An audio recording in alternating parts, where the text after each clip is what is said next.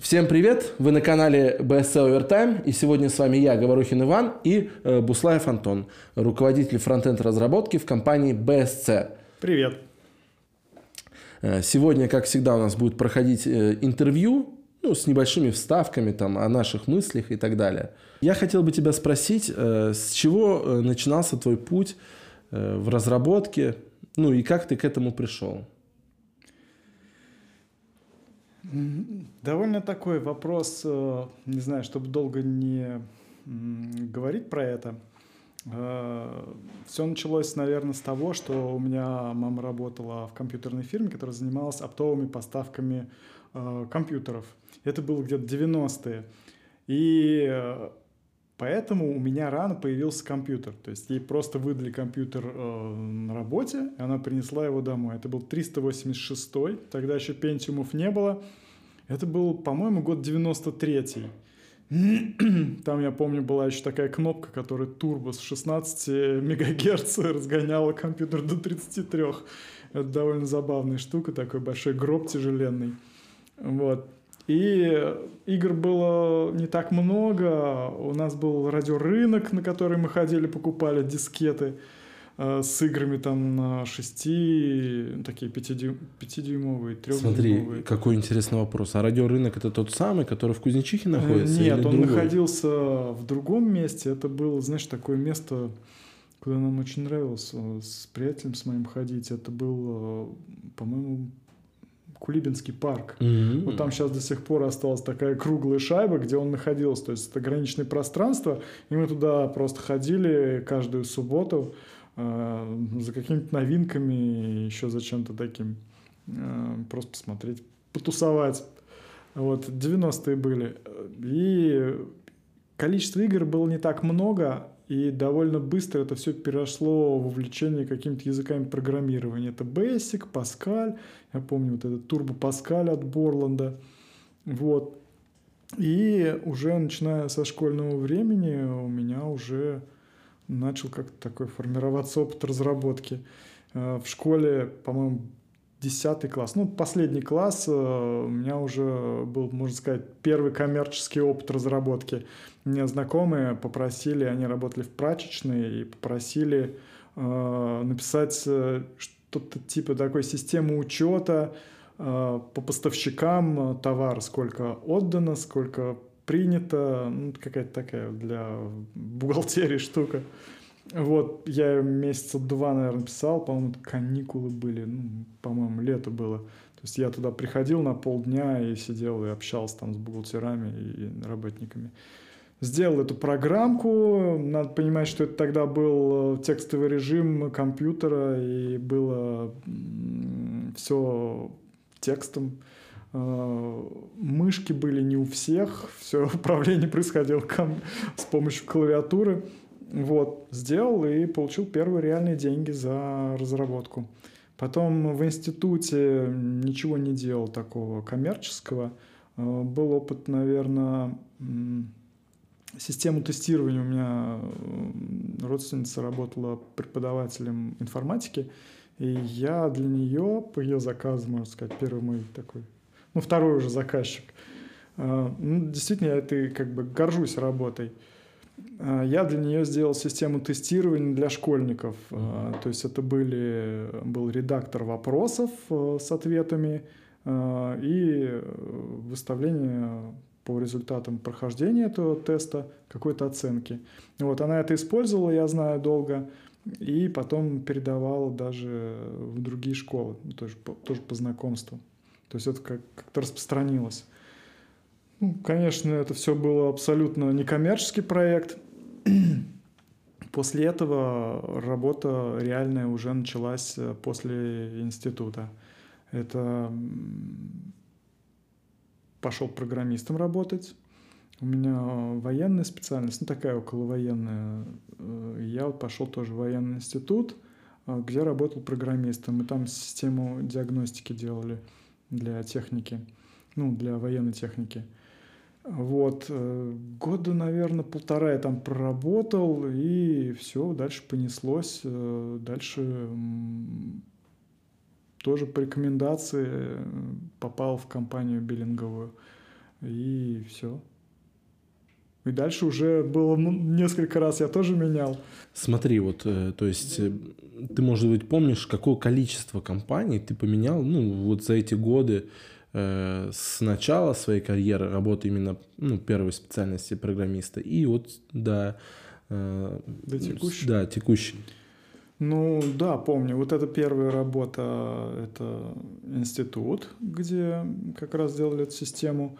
Потом вторая работа, это вот биллинговую систему мы поддерживали, то есть мы занимались внедрением, то есть это была работа с базами данных, мы внедряли в районы города ее. А, то есть преобразование данных служб поддержки я работал. Потом это было Э, компания, мы занимались, ну тоже это с базами данных связано, это была уже система коммерческого учета э, энергоресурсов. Он там занимался довольно долго. Тоже это было все около Паскаля на Дельфи. Это все.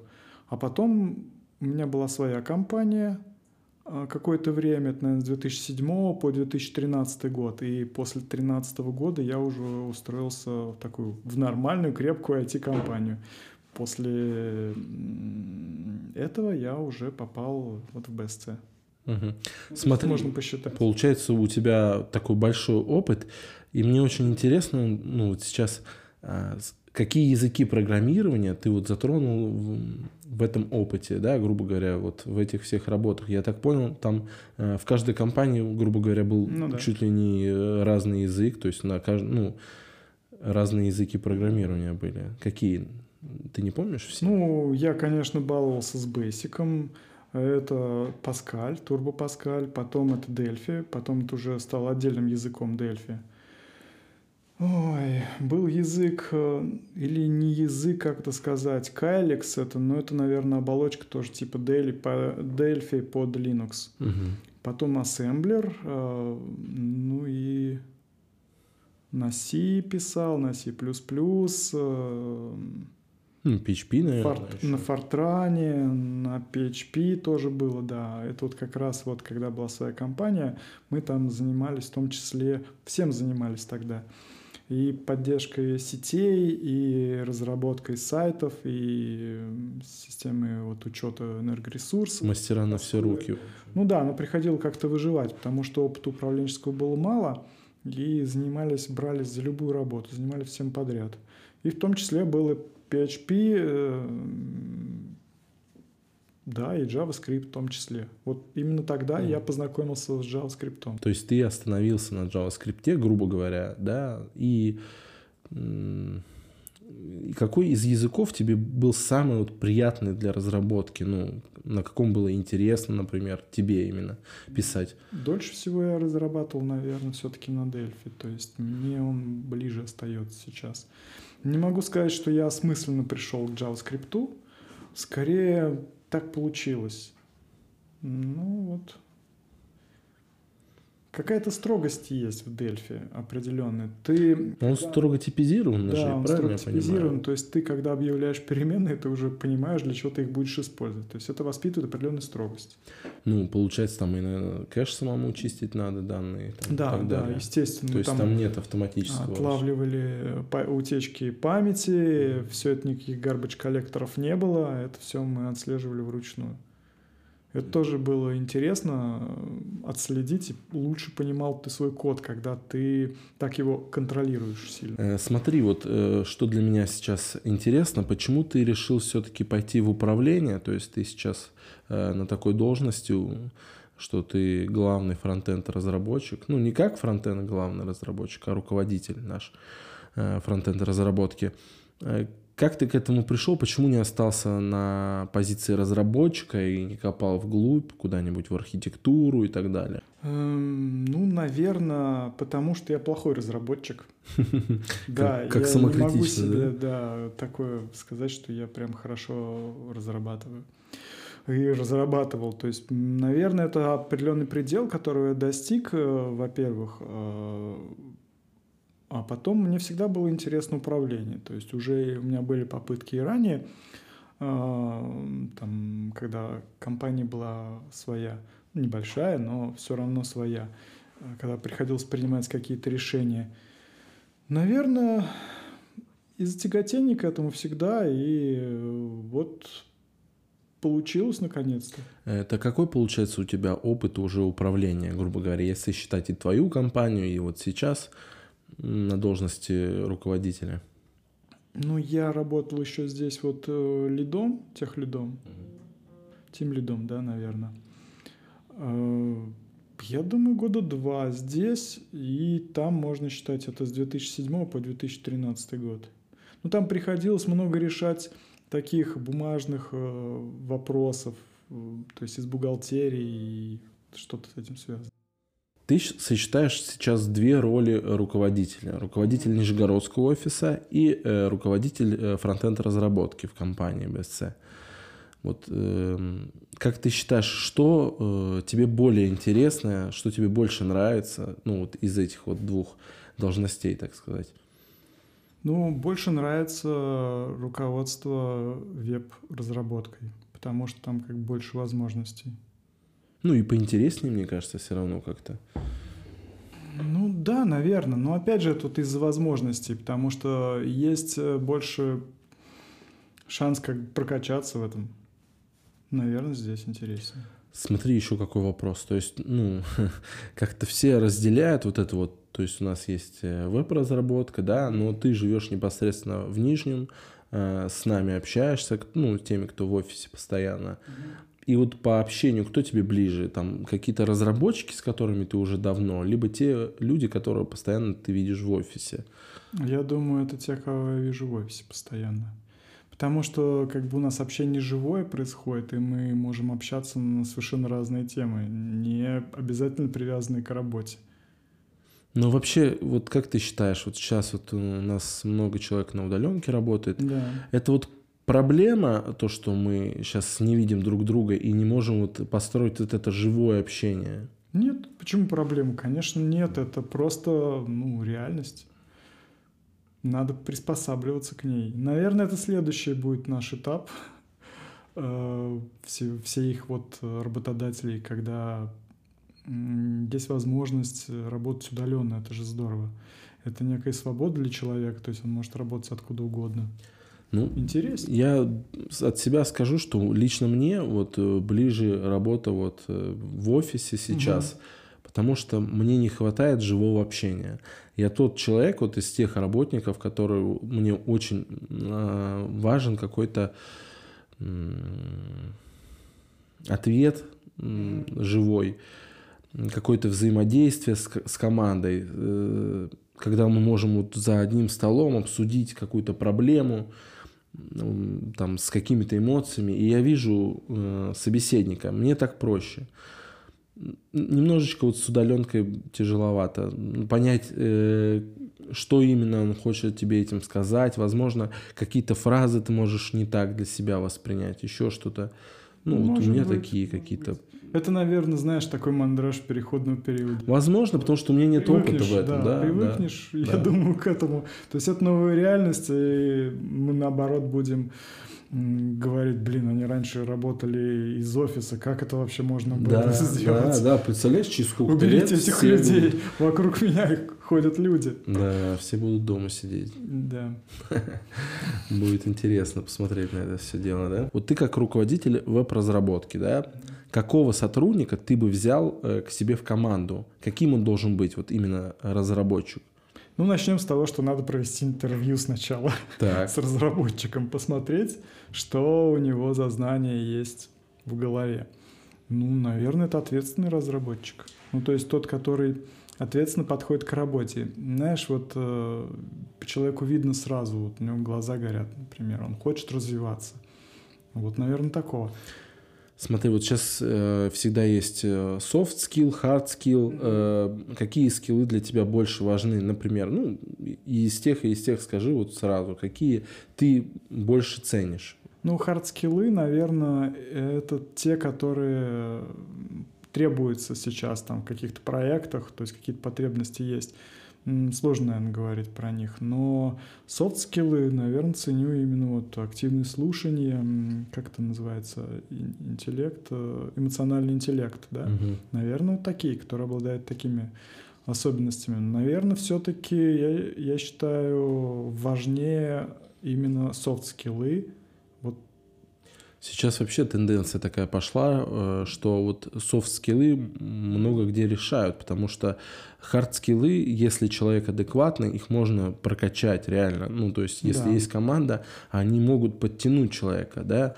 А вот soft skill ты человека не поменяешь. Ну, это мое мнение. Ты его не изменишь. Он, если человек конфликтный, он mm-hmm. будет конфликтным, да. Если человек общительный, он будет общительный, и он будет быстрее впитывать да. информацию, ну, да. какую-то. Ну, то есть, э, это мое какое-то мнение. Сложнее поменять, да, сложнее. А это вот, кстати, связано с удаленкой, потому что при удаленке ты должен как раз больше коммуницировать с людьми. Если угу. человек сидит в офисе, и он такой нелюдимый, то ему будет сложнее найти работу, и на удаленке ему будет очень сложно.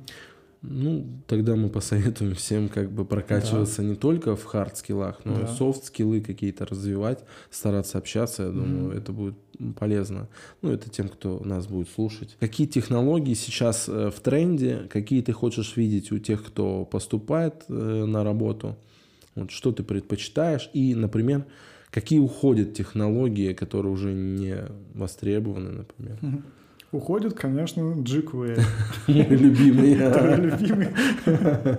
Да приходит сейчас э, TypeScript, наверное, больше всего его сейчас востребованность. Ну, JavaScript все равно остается. Не знаю, фреймворки разные. Сейчас э, несколько фреймворков э, довольно популярны. Angular, React, Vue и Svelte. Svelte вот начинает вырываться. Вот про Svelte на самом деле я вообще не в курсе. Angular, React, Vue, они всегда на слуху были. Сейчас React вообще на большом подъеме, как бы, да. Angular, он как бы как будто стабильный такой старичок, который не сдает своих позиций. Э, смотри, мы поговорили с тобой про фреймворки какие-то. Какой ближе тебе? Я практически все время, когда работал JavaScript разработчиком, сталкивался с Angular. Поэтому мне он ближе. Но в компании сейчас у нас больше именно React разработчиков. Как ты считаешь, э, вот сейчас бытует мнение, что э, в IT очень много зарабатывают. То есть в основном это говорят люди, которые ну, не касаются никак IT.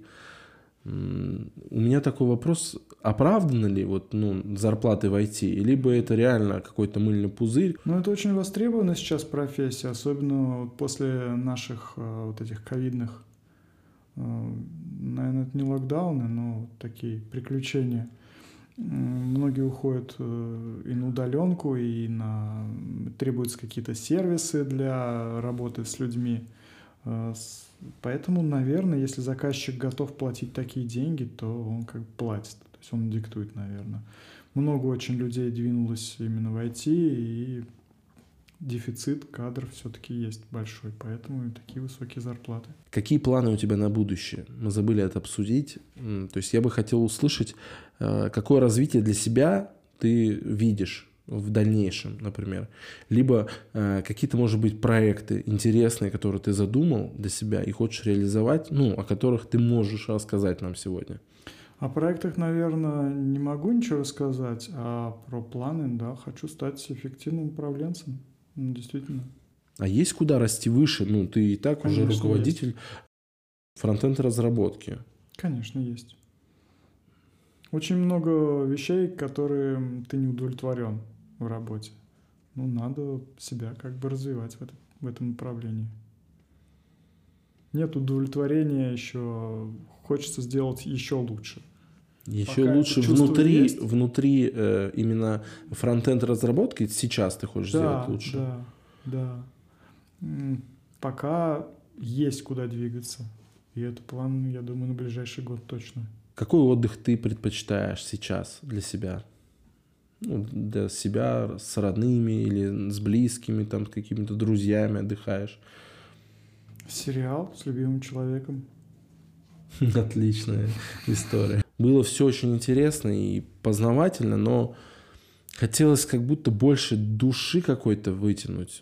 То есть, почему я даже спрашивал тебя насчет э, как бы, ну, как ты отдыхаешь, хочется, чтобы люди узнали как человека там тебя поближе, да, то есть, возможно, какие-то ну, какие-нибудь предпочтения в музыке, да, там, какие вот предпочтения в музыке у тебя?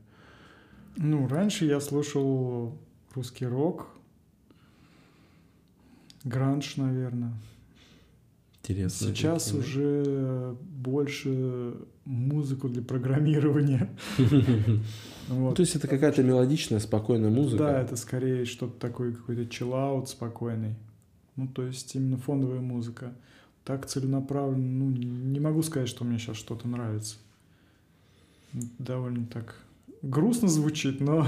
На самом деле, мне кажется, со временем, и даже я вот к этому сейчас прихожу, что вот какая-то мелодичная, просто красивая, хорошая музыка, да. она тебе нравится в любом стиле и так далее. Просто нравится мелодичная, хорошая музыка. Тебе без разницы, кто ее поет, как там, почему. Не задаешься лишних вопросов, просто берешь и слушаешь. Смотри, ты раньше слушал более тяжелую музыку, получается, да, там рок, и угу. говоришь, перешел для, на музыку для программирования. Это же совсем спокойная такая мелодичная музыка. С чем это связано? Э, я думаю, это не связано с чем-то там возрастным, а просто, наверное, я потерял интерес, в принципе, к такой музыке. И мне важно, чтобы музыка действительно была качественная и красивая. Я и сейчас могу послушать, там, поностальгировать, включить Нирвану, mm. послушать э, какую-нибудь песню или там Наутилус Помпелиус все равно как бы какие-то э, волнения вызывает внутри. Вот. Но нет желания слушать что-то новое в этих жанрах. Вообще музыка сейчас, ее стало очень много, очень сложно выделить кого-то одного. Какое вот у тебя отношение к спорту, например? Ну, какой-то есть любимый вид спорта? За чем ты следишь или чем ты занимаешься сейчас?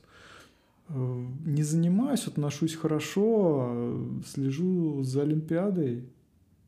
Вряд ли я могу выделить что-то одно. Биатлон нравится, Фигурное катание тоже восхитительно. Что-то такое более красивое, да? Да, красивое, то есть глаз радуется. А экстремальные виды спорта, например, там сноуборд, лыжи там, Ну, я фристайл. не занимался никогда.